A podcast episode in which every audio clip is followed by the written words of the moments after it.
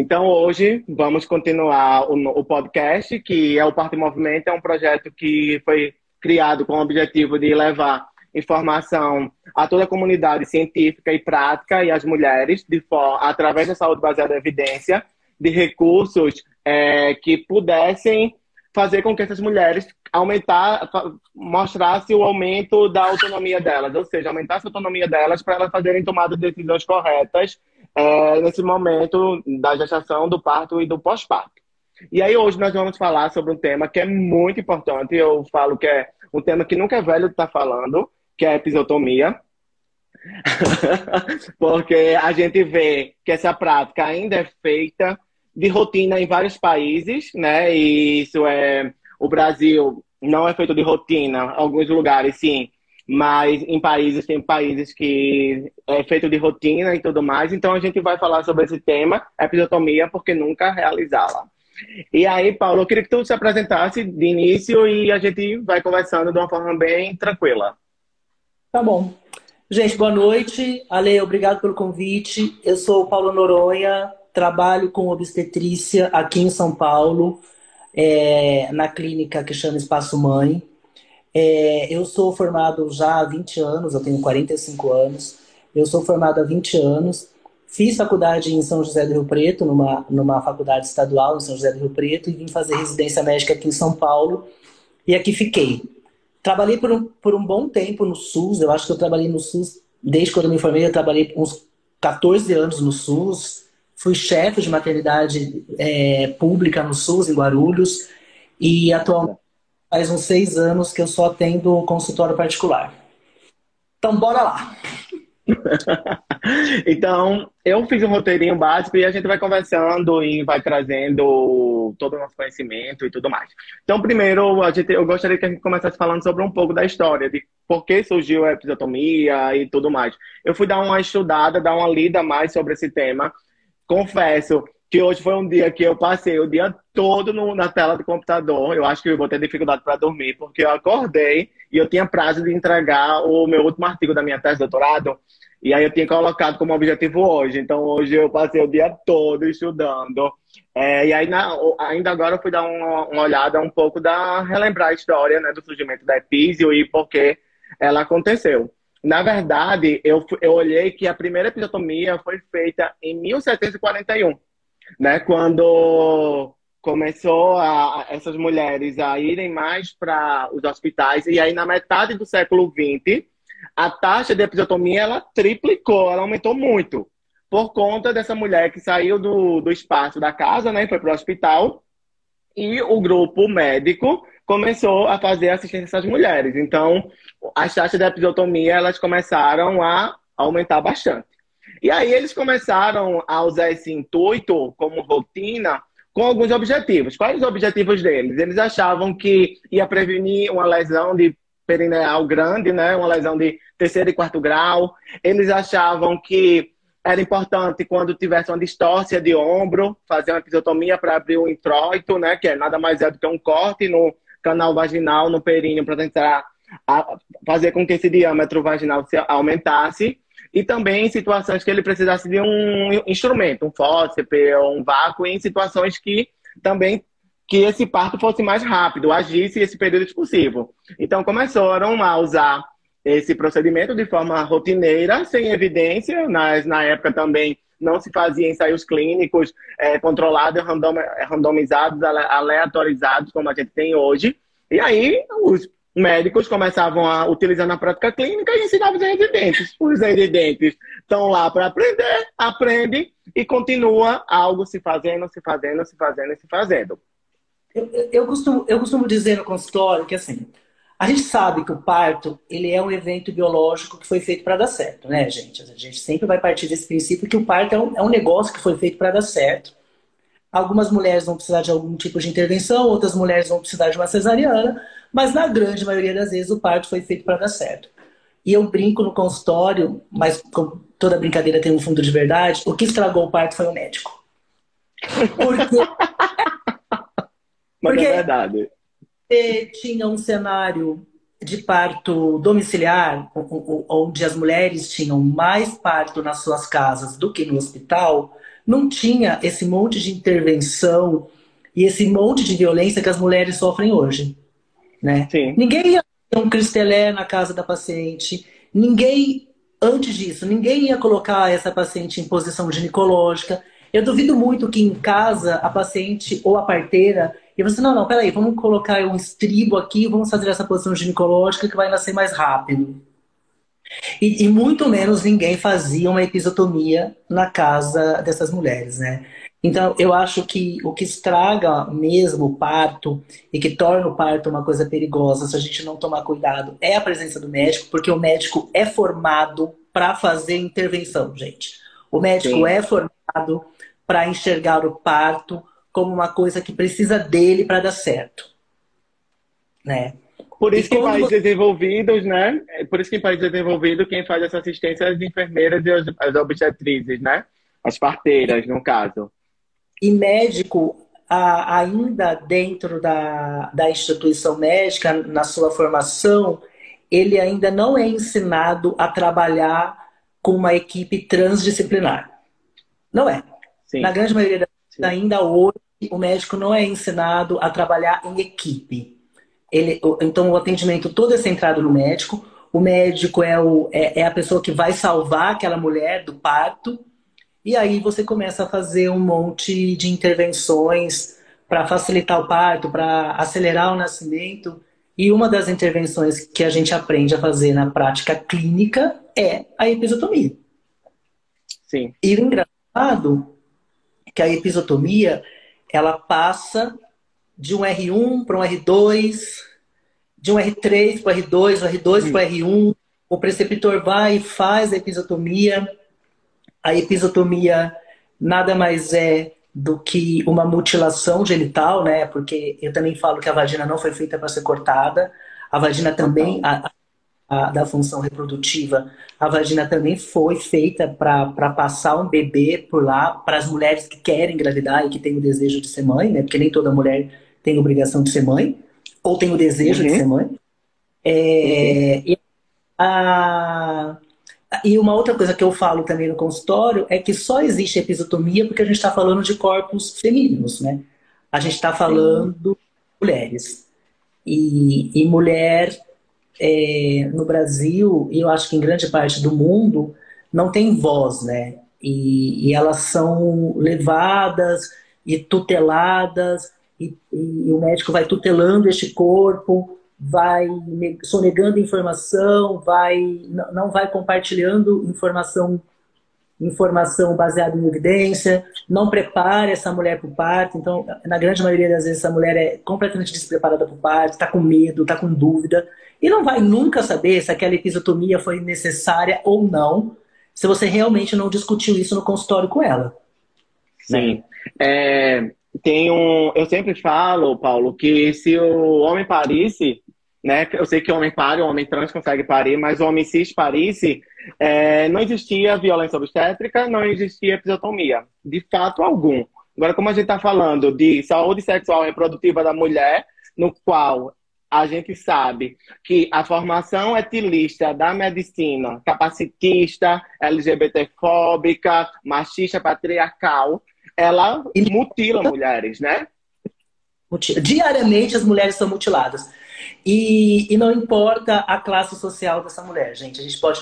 É claro que é, mulheres negras, pobres e periféricas, que, que, que, dependem do atendimento do SUS, elas são muito mais sujeitas à violência do que uma mulher sim, é, sim.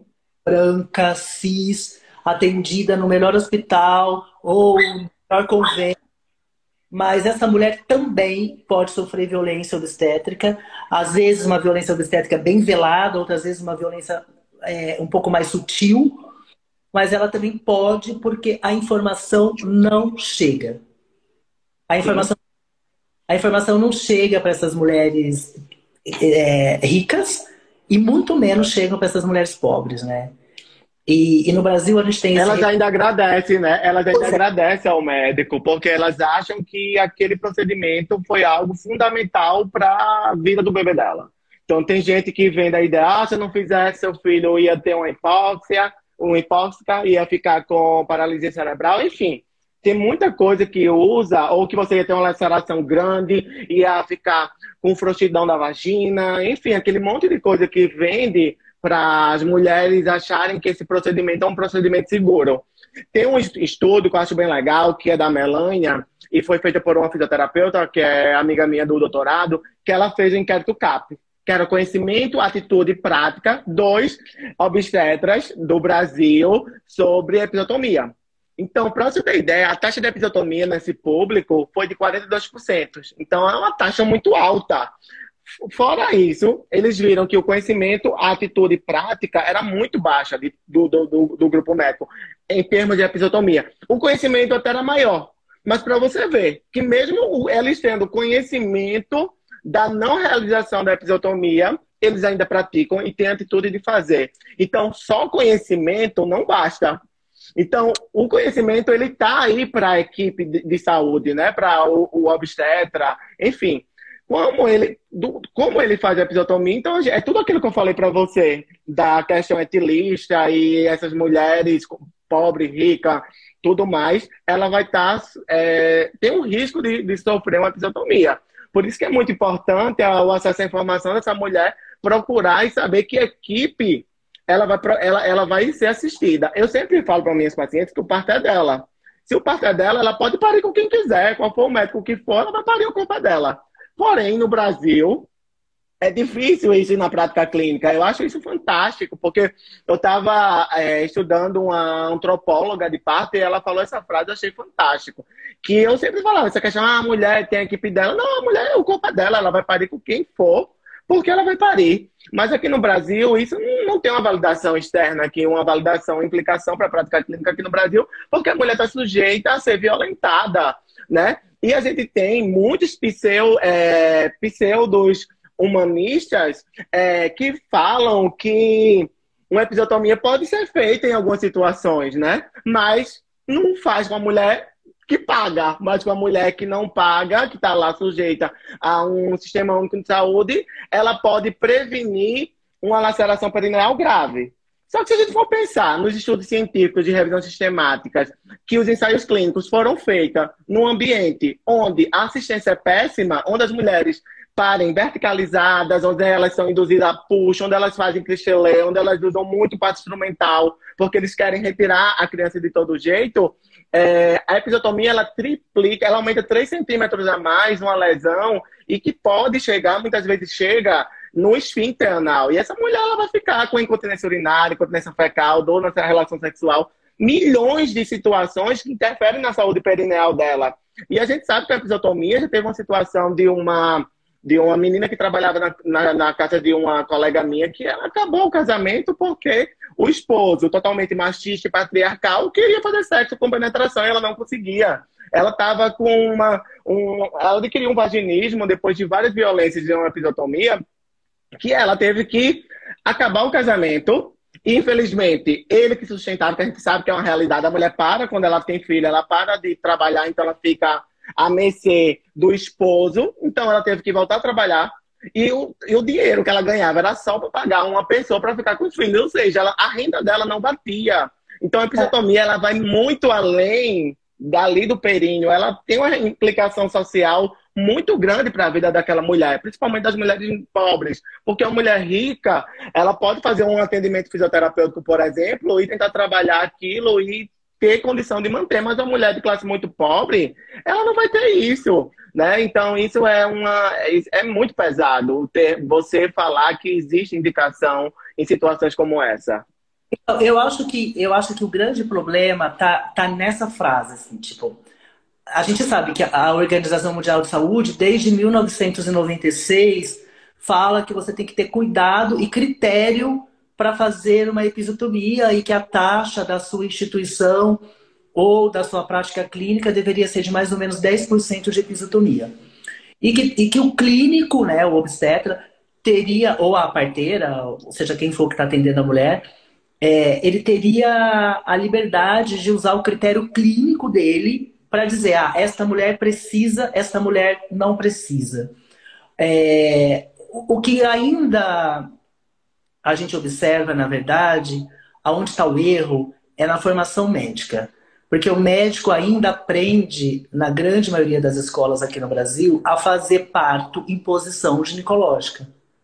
Sim. Quando você desconstrói isso e passa a levar em consideração a fisiologia deste nascimento, é, você começa a entender que a episotomia ela não serve para absolutamente nada.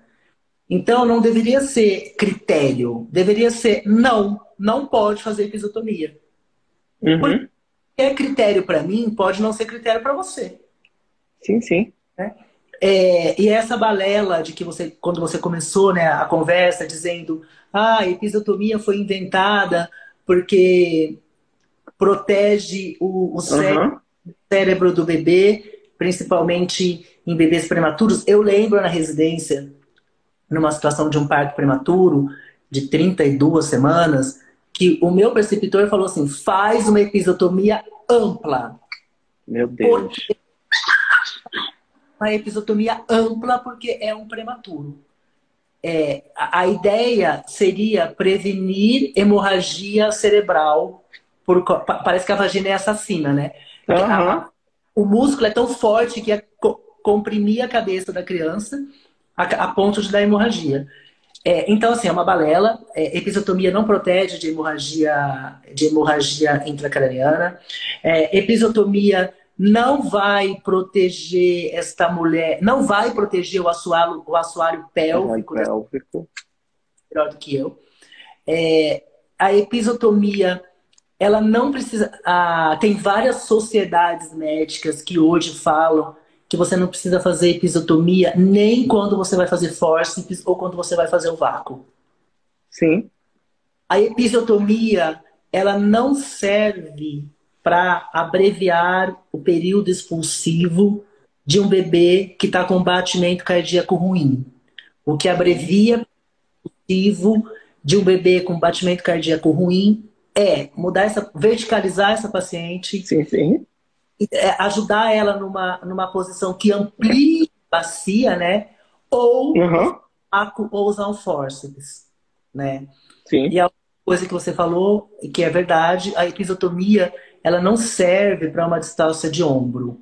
Você, Sim. quando você faz uma episotomia para tentar colocar o dedo na vagina para rodar o bebê, por exemplo, isso não tem fundamento nenhum.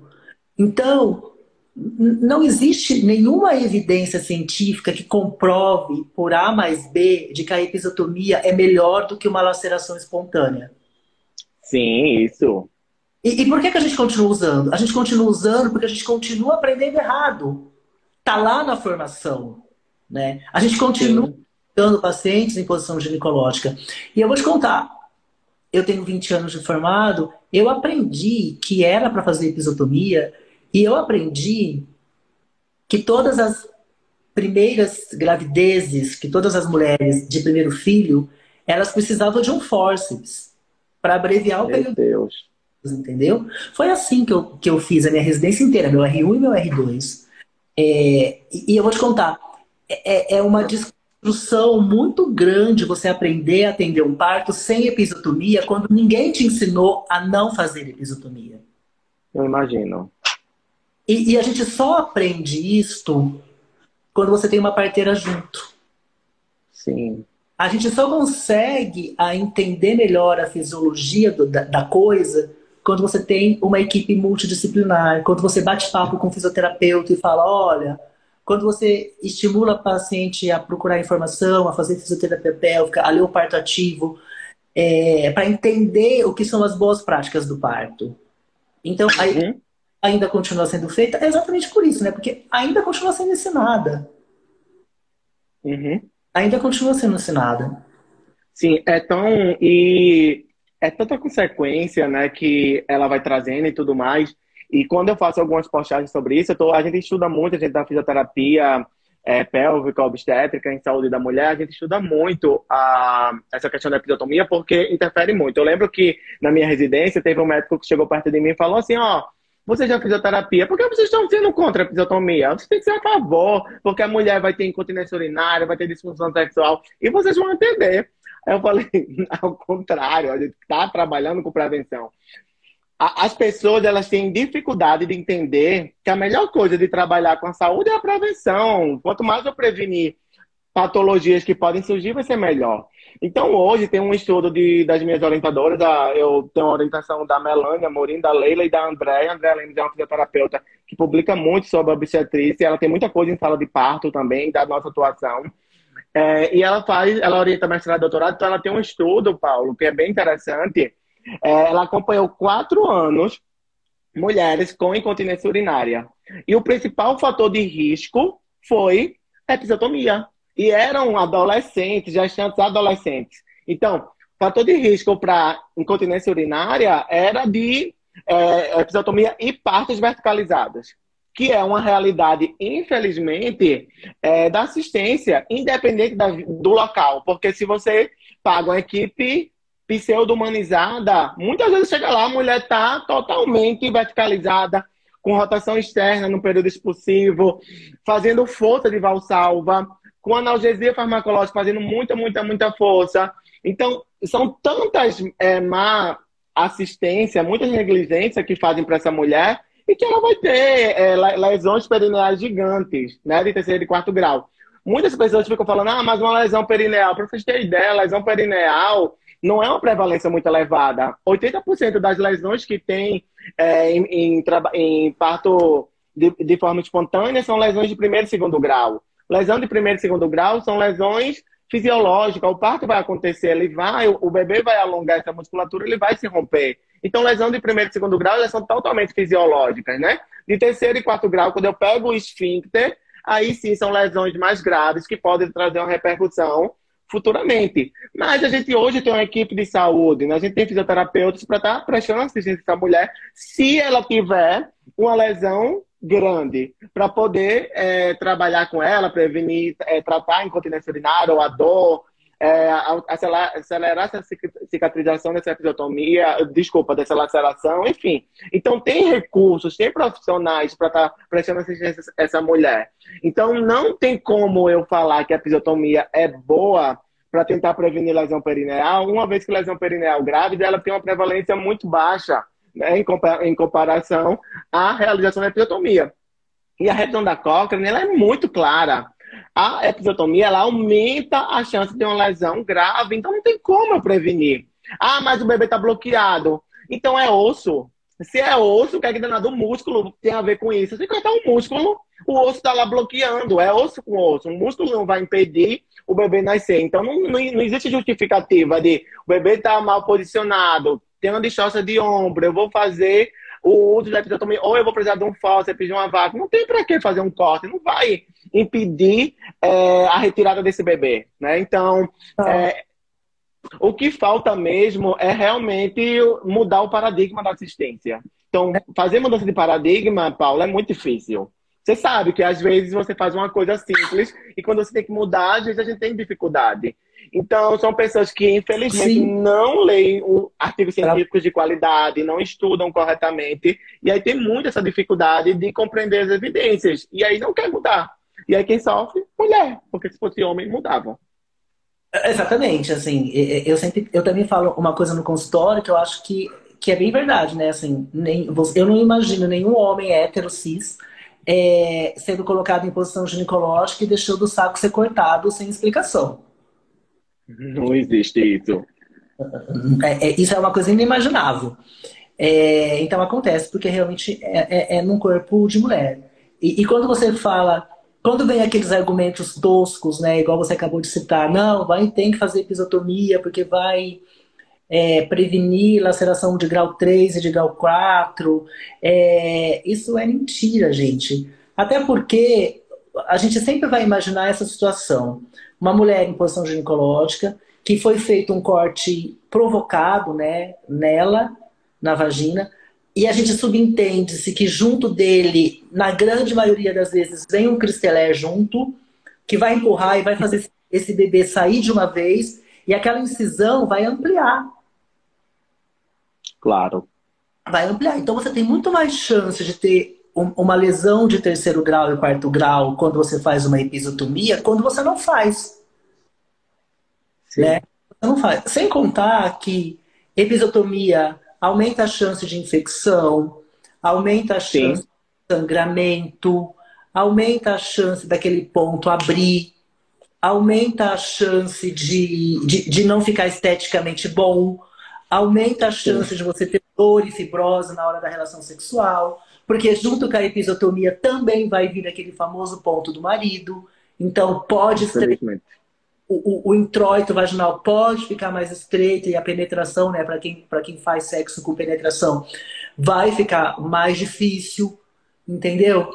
Então, então eu acho que não deveria ter assim, ah, é, é, é, episiotomia seletiva ou não. Não tem que fazer, entendeu? Não existe essa história de, ah, vamos avaliar melhor. Não existe período duro, porque essa também era uma justificativa, né? Ah, o seu período é muito duro, precisa fazer uma epis. Não, cara, tira a posição de, tá tudo bem, o batimento cardíaco tá bom. Tira essa mulher dessa posição ginecológica, né? De, dá meios para ela, para essa, essa criança nascer, sem você precisar cortar a vagina dela. Né? Sim.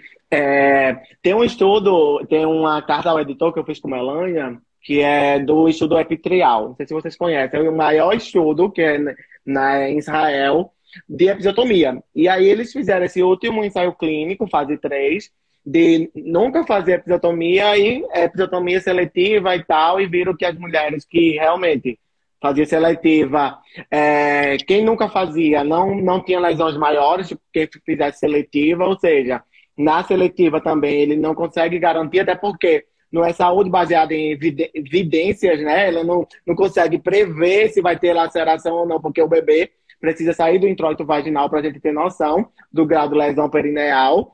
E a gente mandou uma, uma carta para eles falando para a revista, que foi o Jornal Internacional de Urogicologia, que chegou a hora de abandonar a episiotomia, porque isso realmente é uma.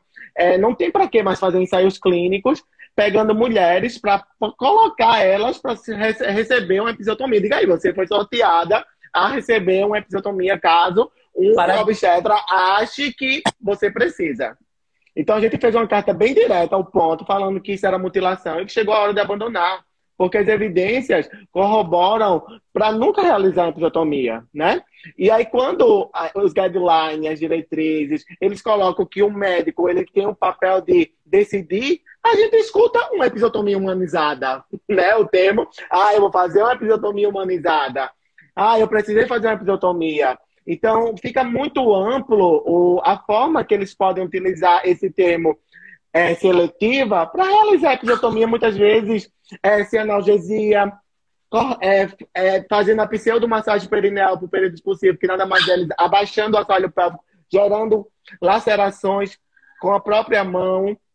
Então, são coisas que a mulher está propensa a ter isso. E ela precisa compreender que se ela tem condição, ela pode procurar uma equipe, mas a gente, a gente sabe que o Brasil, falando de Brasil, a gente vive num país totalmente patriarcal, onde o feminismo é, ela é, é para ela atingir todas as mulheres, mas a gente sabe que o feminismo ela atinge mais mulher preta, mulher trans, né? A mulher rica, por exemplo, que acha que isso não existe, que acha que isso não é importante, às vezes, aquelas piadinhas que ela recebe no dia a dia do consultório, ela acha que é normal. Até porque a gente tem, né, exemplo, o presidente do Brasil que faz essas piadinhas e se elegeu. Então, é, para ela, ela acha que é normal. Então, ela não tem noção da consequência que vai ter. Depois que ela começa a estudar, depois que ela vê uma consequência na vida dela, ela tem dificuldade de ter relações, ela tendo várias coisas, ela começa a perceber o quanto aquilo foi. É, prejudicial para a saúde sexual dela, né? E saúde reprodutiva dela. Mas é, é isso que acontece, infelizmente, né? Então, essas mulheres, elas ficam totalmente vulneráveis a, a serem cortadas em situações e ainda pessoas usando o termo que precisa realizar a episiotomia, né? Que realmente, quem, quem sabe da evidência científica e quem sabe ler artigo científico tem certeza que não há nenhuma indicação para a realização desse procedimento cirúrgico, que é o mais realizado, viu? O maior procedimento cirúrgico realizado do mundo é a episiotomia. E uma outra coisa, né? Assim, qualquer comissão de ética, de ética séria barraria um estudo é, que, que compare episiotomia versus não episiotomia, entendeu? Porque você tem que informar para essa mulher que ela pode ter problema na vida sexual dela, tem que informar dos riscos que essa mulher tem sofrendo uma episiotomia. Então, eu acho que eu, eu acho que isso não é informado. Do mesmo jeito que no Brasil não é informado os riscos de uma cesariana. Parece que a cesariana é uma, é uma cirurgia banal, né? Ah, vai lá, corta rapidinho e tira o bebê. Do mesmo jeito que a maioria das mulheres vão para uma cesariana eletiva ou para uma cesariana por medo, porque não tem informação. Ninguém falou para ela os riscos dessa cesariana, né? Sim. Então, eu acho que qualquer comissão de ética séria é, cortaria na raiz qualquer é, estudo que queira comparar episiotomia de rotina, episiotomia sempre, episiotomia versus vacinação. Porque não tem motivo. A gente sabe hoje que não tem motivo né, para se cortar as vaginas. Sim, eu fico imaginando as mulheres da Argentina e da, e da, lá da China, que praticamente fazem de rotina essas mulheres. Então, ou elas vão para uma cesárea, ou vão para um, um parto vaginal com episiotomia. Diga aí, que situação. Em que mundo a gente vive, né? Um mundo onde mulheres, elas são propensas, elas não têm nem a opção de sair procurando o que é que elas vão fazer. Então, se ela vai para algum país já lá para os Estados Unidos, elas vão estar com analgesia do início ao final do período do trabalho de parto. Enfim, existe é, milhões de barreiras para parir. Então, o parir é um ato revolucionário, né, da mulher. Eu acho que eu acho que eu sempre falo que é um dos eventos mais feministas, feminístico que existe, porque só a mulher consegue parir, né? Então, e o homem trans, né? Mas assim, é um evento feminino. Então, é, é totalmente revolucionário ela querer. E aqui no Brasil é aquele lance: ou você vai para uma cesárea, ou você vai para um parto vaginal com risco de sofrer violência, né? Porque você sofre. Eu dou exemplo da minha irmã. Minha irmã pagou um caro, o, assistência ao parto caríssimo. Chegou lá, a gente sofreu violência da equipe de enfermagem, sofreu violência da equipe de medicina, até, até a obstetra dela chegar, foi luta em cima de luta. As pessoas olham para mim quando eu tô dando aula, ah, é lindo. Eu digo, não é lindo não, comigo não, não se iluda.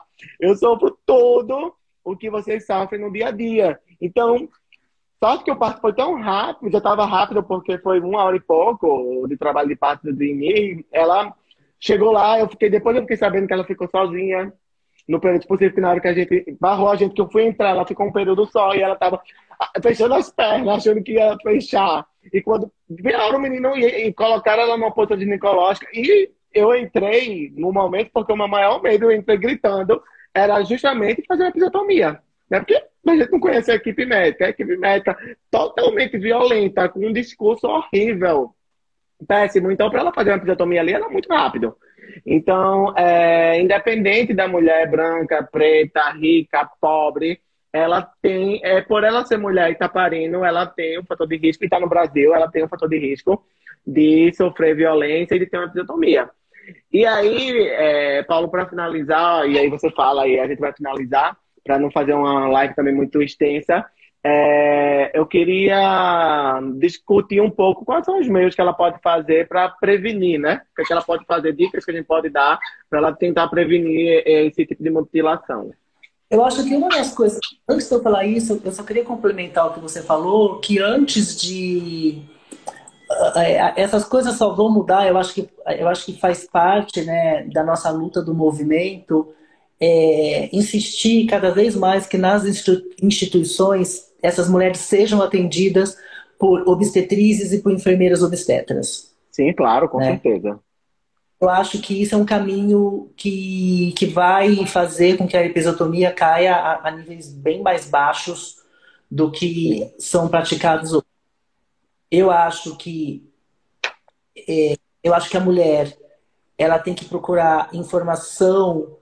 Eu acho que a mulher tem que ouvir os sinais, sabe? Do tipo, ah, aceita doula? Não, não aceito. Ah, como você vai pariar? Sempre eu que eu que faço as coisas.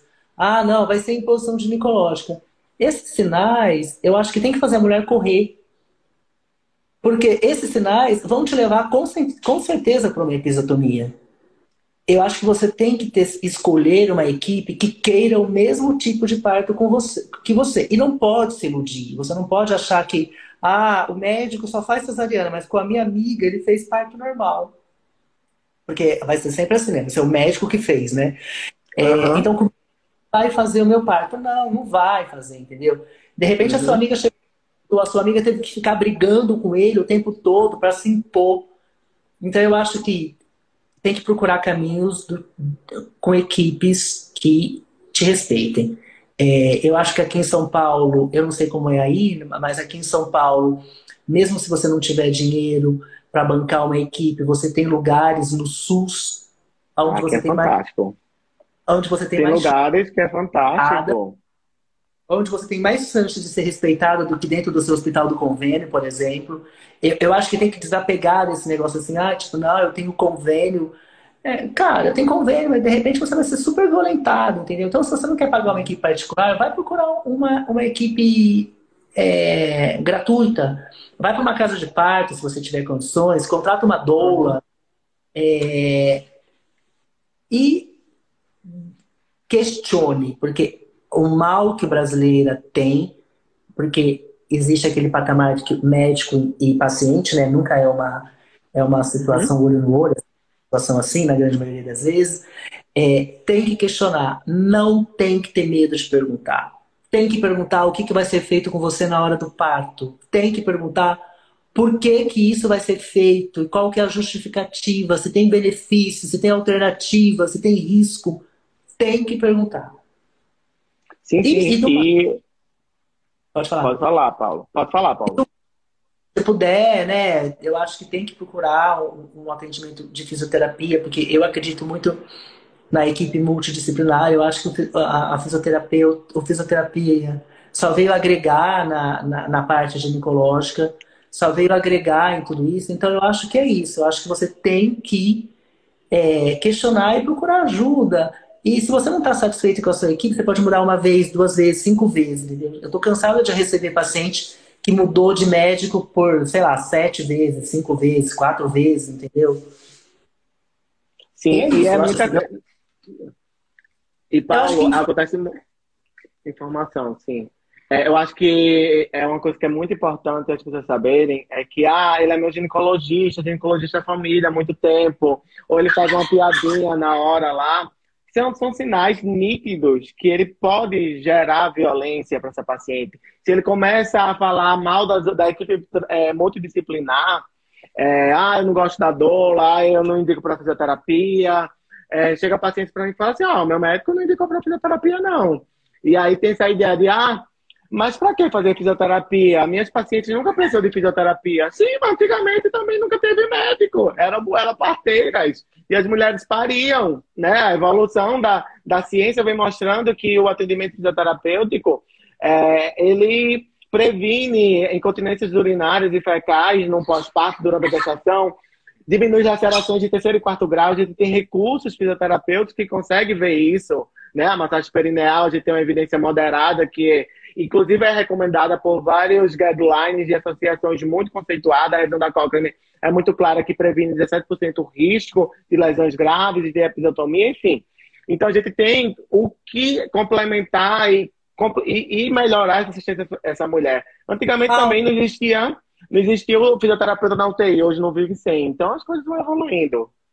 Outra coisa importante, gente, levem o acompanhante na consulta de pré-natal. Ah, perfeito. questionar a equipe. Coloque esse acompanhante dentro do cenário do parto, porque ele vai te proteger. Porque se você estiver na mão de um plantonista, é ele que vai falar assim: opa, o que, que você está fazendo? Não pode ter medo de questionar. Não Isso. pode. Um acompanhante. Porque às vezes você fala assim: ah, eu vou estar tá com uma doula. Mas às vezes a doula não vai ter voz, né? A doula não vai conseguir se impor tanto quanto um acompanhante pode se impor. Total, nem se compara. E outra coisa, Paulo, é a mulher fica vulnerável. a mulher fica vulnerável. a mulher fica vulnerável no período expulsivo. Ela, se o médico falar assim, eu tenho que cortar sua mão para o seu bebê nascer, ela vai dar a mão assim para o médico cortar. Mesmo que ela tenha muita informação. Então, o acompanhante ele tem que entrar na construção do plano de parto e na aula de parto que, é, que a equipe multiprofissional vai realizar, seja fisioterapeuta, seja doula, seja obstetra, seja a enfermeira, mas ele precisa entender, porque isso é um ponto muito importante. E outra coisa é os profissionais também incentivarem as mulheres a, né, a, a, a é, colocar na justiça, denunciar situações que ela sofreu violência, que a voz dela não foi, foi, foi firme, que retiraram o direito dela. Então, ele também tem que esse papel de incentivar a denúncia com relação a isso. Quando eu não denuncio, eu sou cúmplice. Né? Então, quando a gente vê numa cena daquela situação da, daquela influencer, é, tem uma equipe junto da, da, da mulher. E aí, o que, que aconteceu? A equipe não fez nada, os outros, o, pessoal que estava lá, um anestesiologista, um anatologista, a pessoa que estava acompanhando, quem estava lá, como é que foi? O que é que deu? Aquilo tudo ficou como? Então, eu, eu, eu, acredito muito que quando você vê uma violência e você não denuncia e você não faz nada, você é cúmplice daquilo que está acontecendo. Né? Então, por isso que é muito importante pegar pessoas capacitadas, parar de é, ir atrás de pessoas que têm muitos seguidores, ou que atende famoso, ou que faz isso, que faz aquilo. Procuram a obstetra, a equipe de, de saúde, fisioterapeutas, doulas, que sejam boas, que estudem, que se capacitem, que realmente façam obstáculo, que está ao lado da mulher. Então, isso é um ponto muito importante. Agora, infelizmente, é como a gente falou, é, a, a, educação é, da, da sociedade do Brasil é muito patriarcal e machista, infelizmente. E uma outra coisa, gente, a gente está no meio de uma pandemia, mas não engulam que o seu acompanhante não pode estar com você no dia do parto, tá? Não engulam. Isso mesmo. é um ponto importante. Muito. Não, é, não, não aceitem essa justificativa de que porque você está numa pandemia, porque na pandemia quem mais sofreu foram as mulheres, né? Elas foram impedidas de ter dor, elas foram impedidas do acompanhante estar dentro, elas foram impedidas de é, de ter um acompanhante no pré-natal, de ter uma, um bom atendimento de pré-natal, porque muita coisa era remarcada, porque não tinha acesso a ultrassom. Já não tem, né? Principalmente pensando no SUS. É, então, assim, não engulam esse negócio de que, assim, ah, estamos numa pandemia, o seu... Isso pode acontecer muito no SUS, né? É, não engulam esse negócio de que estamos numa pandemia e o seu, o seu, o seu acompanhante não entra. Isso é um direito, tá, tá na lei. Tá na lei. Existe uma lei para isso, né? Então não é para engolir. Uma mulher que está sozinha, ela está muito mais vulnerável a sofrer violência, porque ninguém vai estar tá lá para te defender. Então eu acho que tem que mesmo, é, desde a primeira consulta, levar o acompanhante que você escolheu para estar tá lá no dia do seu parto, fazer ele ouvir, questionar, fa fazer ele desligar o celular a hora que a, a hora que a equipe está falando, entendeu? Chamar a atenção do cara para aquilo, ou, ou para acompanhante, ou chamar a atenção da, dele para aquilo lá porque aquilo também vai ser uma arma de defesa para você na hora do parto. É isso. Perfeito. Perfeito. É, educação, como já dizia Paulo Freire, a educação é libertadora, né? Então, quando a educação não é revolucionária, o da oprimido é opressor. Então, o que, é que acontece? Os médicos que não têm conhecimento, eles querem pegar a pessoa que está mais vulnerável ali, que no caso são as mulheres. Infelizmente, essa é a realidade. Então, Paulo, muito obrigado por ter aceitado. Eu adorei a live, eu acho que é um tema que realmente tem que ser discutido, tem que ser falado. Né? A gente, por ser homem e ser pró-feminista, né? a gente acreditar na importância da mulher como protagonista do seu nascer e lutar a favor delas, que isso é muito importante. É, falando sobre um assunto que é dos homens também tem a, a ver com nós homens, né? Porque são mais os homens obstetras que mais fazem a episiotomia nas mulheres. Então, isso é um assunto que não era para ser da mulher, porque, coitada, ela que está vulnerável lá e recebe, feito por outras pessoas. Então, é um assunto de todo mundo. É, fiquei muito feliz e obrigado. Obrigado você.